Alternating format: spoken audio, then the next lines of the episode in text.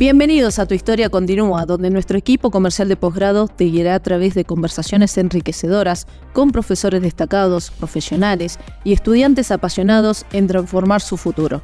Hoy vamos a tener a nuestra primera invitada, alguien muy especial para la casa, nuestra magíster licenciada Estefanela Russo Maenza. Ella es profesora de UCASAL y también directora de la especialización en Dirección de Recursos Humanos. Muy bienvenida, Estefanela. Muchas gracias por estar con nosotros hoy. Gracias, Carla. Gracias por la invitación. Feliz de estar acá y gracias por la presentación. Por favor, un gusto. La verdad que es un placer tenerte aquí en nuestro primer programa. Y aquí vamos a estar empezando a hablar sobre la mutación de la gestión de recursos humanos. ¿Qué te parece? Tremendo. Algo importantísimo. Tremendo tema. Vamos a empezar. ¿Qué cambio de paradigmas pudo notar o pudiste notar al aplicar en el sector de recursos humanos luego de la pandemia? Mira, yo creo que mm, el cambio fue abismal. Creo que estamos viendo eh, gestiones que nada tienen que ver con las gestiones de hace muchísimos años atrás en lo que respecta a recursos humanos. Estamos viendo eh, personas más eh, preparadas para, los desafíos que, tienen las organizaciones hoy. Eh, estamos viendo gestiones que dejan de lado prácticas teóricas quizás un poco antiguas. Em, empezamos a interesarnos por el otro desde otro lugar, porque la pandemia nos trajo eso como área, ¿no? De repente, em, esto que estaba en los libros diciendo que teníamos que velar por el ser humano, por su bienestar, eh, por preocuparnos por su motivación, en la pandemia eh, fue realmente, se, vivió, se vivió y tuvimos que ocuparnos de esa persona que estaba en casa, que quizás no tenía las condiciones necesarias para, para eh, hacer un home office, que tenía chicos en la casa, que estaban enfermos. Entonces nos llevó quizás a, una mirada como más humana, en donde eh, necesariamente tuvimos que empezar a resolver otras cuestiones. Ni hablar de de cómo, cómo hacer para, para motivar desde lejos, para ensamblar un trabajo en red, que como es el home office. Eh, entonces ahí es donde las prácticas viejas quedan de lado, ¿no? Eh, no servían ya las evaluaciones de desempeño porque ya teníamos que mirar otra cara. Eh, no servía tanto un esquema de, de presentismo. Entonces empezaron a, a darse vuelta la mayoría de los procesos de recursos humanos. Yo siempre digo para bien, porque mm, esto nos dejó una enseñanza, creo desde mi perspectiva que se jerarquizó el área. Eh, hoy estamos hablando de, recursos humanos y hablamos de un área que, que toma participación en los negocios, que está involucrada en cosas que quizás antes no. Y estamos hablando también de una construcción de una nueva área y de nuevas prácticas que quizás dejan un poco de lado estas prácticas más em, de antaño, ¿no? Totalmente, totalmente. Y en este caso, ¿qué papel juega el liderazgo en las gestiones de recursos humanos hoy con estos cambios que tenemos? Es clave. Mira vos. Es clave porque em, si vos no tenés liderazgo, no podés hacer absolutamente nada. Hay un artículo que, me encanta que dice la, la, cultura se come a la estrategia en el desayuno. Sí, ¿no? ¿Cuál? Eh, entonces, vos podés tener la mejor estrategia, puedes tener las condiciones más o menos dadas, lo pongamos así como, como un ejemplo viable, ¿sí? Pero si vos no tenés liderazgo, es muy difícil que eso se lleve, se lleve adelante y se lleve a cabo. Y ahí entramos en un tema súper polémico porque eh, tenés distintos autores, tenés distintas miradas en donde algunos te dicen eh, que que hay una falta de liderazgo, que no desarrollamos líderes a la velocidad necesaria. Otros te dicen que no, que, sí, que hay liderazgos imperfectos, pero que se puede actuar este, desde, desde esas imperfecciones, ¿no? dando las oportunidades de que se capaciten las personas en habilidades blandas y en estas competencias tan necesarias. Pero por lo que yo, por mi experiencia, por lo que yo viví, escasea mucho el liderazgo, estamos como en una crisis eh, de, liderazgo a nivel país, si lo querés. Y eso eh, inevitablemente, sí en cascada, sí afecta, sí, sí, sí baja, ¿no? Entonces, de repente vos tenés personas que están quizás muy formadas en lo técnico y no tanto en estas cuestiones y los ponen a cargo de un equipo de trabajo y ahí es donde realmente no saben cómo desempeñarse y cómo desenvolverse. ¿no? Como cuando dicen si el líder se nace o se hace, en este caso. Claro, em, en realidad eh, eso es un, mito porque características eh, uno puede tener de toda la vida, pero todas son desarrollables, todas las, las competencias son desarrollables, entonces no es una cosa o la otra. Podés nacer con esta, con este carácter, con este con esta mm, estabilidad, digamos, como muy marcada de liderazgo, pero también podés eh, entrenarlo. Y nada tiene que ver, muchas veces lo asociamos con ser introvertido o ser extrovertido o tipos de personalidades. Y en realidad eso hace muchos años que ya se dejó de lado porque es una característica desarrollable en cualquier tipo de persona. Pero, insisto, si no hay liderazgo, en realidad ningún cambio o ninguna, em, ninguna gestión de recursos humanos es viable para llevar adelante. Y cuando no hay liderazgo, tenés conflicto. Claro. Tenés problemas entre jefes y subordinados, tenés falta de comunicación, tenés eh, problemas entre los mismos equipos, los procesos. Y ahí es donde todo remite al liderazgo, ¿no? O sea, ¿qué pasa acá? Bueno, ¿cuál es la raíz de esto? El liderazgo. Totalmente. Y acá entramos a esta pregunta, ¿por qué es importante la comunicación organizativa? Eh, a mí hay algo que me gusta hacer, que, que, que, me gusta la comparación, ¿no? Sí. Yo siempre digo que en una organización pasa lo mismo que en una pareja. Ah, mira vos, sí. importante la comparación. Pero está bien, son relaciones, está perfecto. Pasa lo mismo. Entonces, eh, si vos de repente eh, no tenés comunicación o no tenés una buena comunicación en tu pareja, por ejemplo, ¿eso en qué desencadena? Bueno, en conflictos, en enojos, en emociones negativas, en no, no entiende lo que quiero, este, o no me ve como yo quiero que me vea, eh, no entiende lo que le quiero decir, eh, no colabora en las tareas del hogar, etcétera, etcétera. ¿no? Llevado esto a un entorno organizacional, pasa prácticamente lo mismo.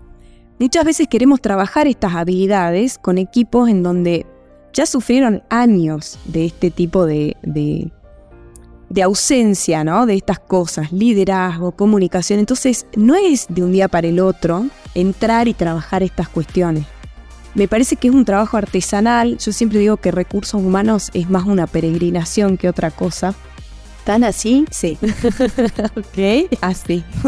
es una pero linda. Ah, bien. Es linda una peregrinación. Bien. Vamos bien. Claro. Por ahí se te vino la imagen. Bien espiritual. Entonces.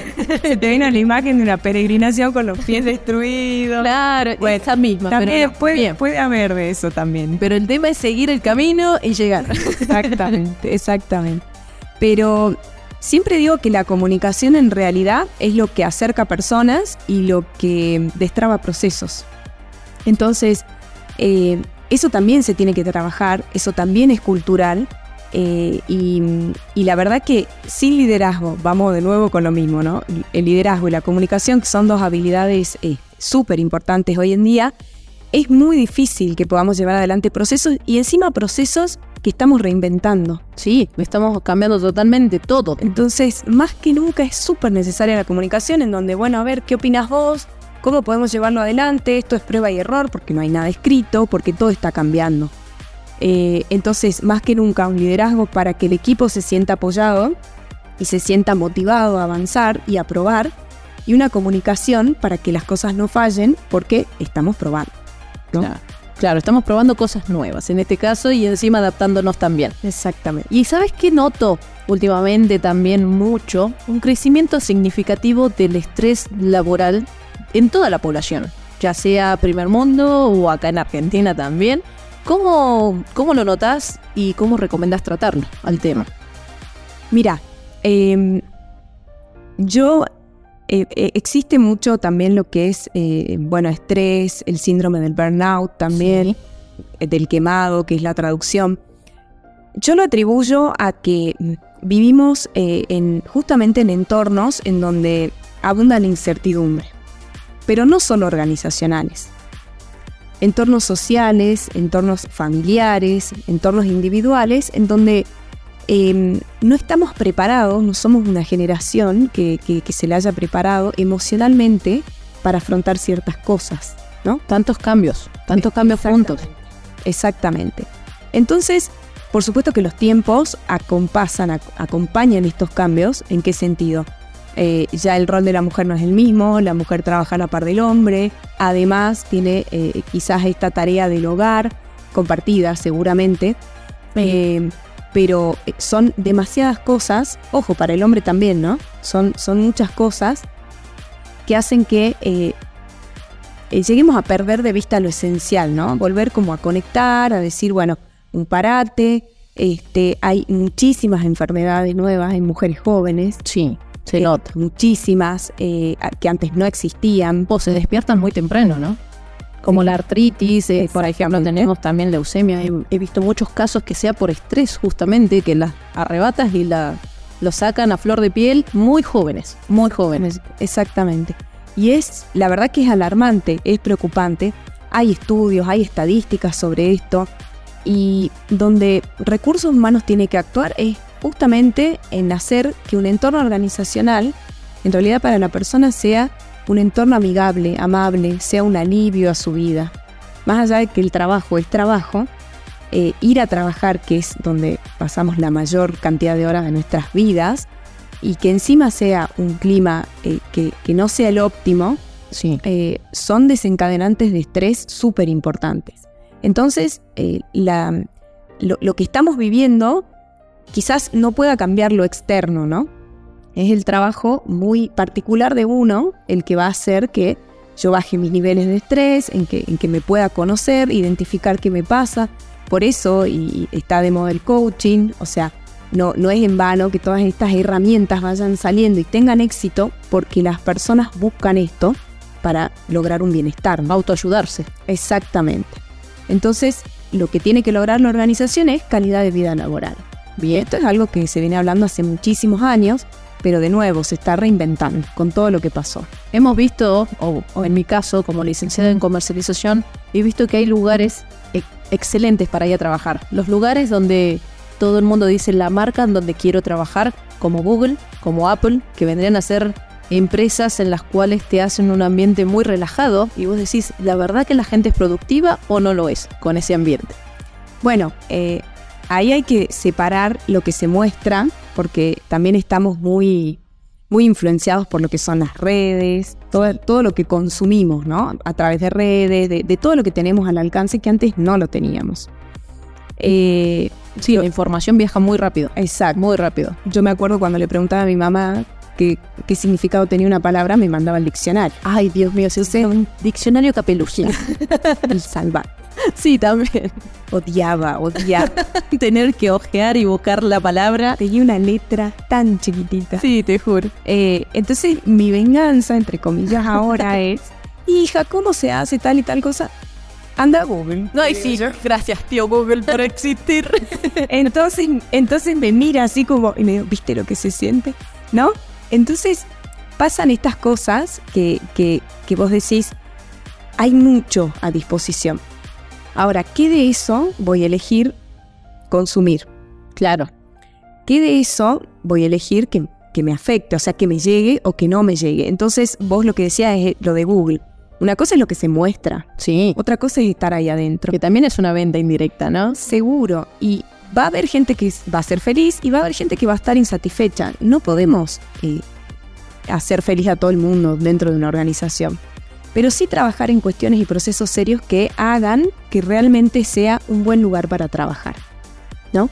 Que tengan políticas de verdad de work-life balance, que así se llama ahora, Em, en donde, bueno, yo pueda sentir que, estoy contenida, que me entienden, que más allá de un trabajo también me pasan otras cosas, tengo emociones, tengo una familia, tengo una vida afuera, que también quizás tengo inconvenientes y bueno, eh, el, saber que hay una organización que me respalda en ese sentido, intangible, eh, es muy importante hoy en día te sentís acompañado totalmente porque decís, bueno, creo que gana la lealtad de la persona, ¿no? En este caso, la persona que trabaja dentro de la organización, cuando te sentís acompañado y apoyado, en el caso de que suceda algo inesperado dentro de tu familia, que la empresa te acompañe, creo que es algo invaluable. ¿no? Exactamente. Eso logra, logra la lealtad de la persona.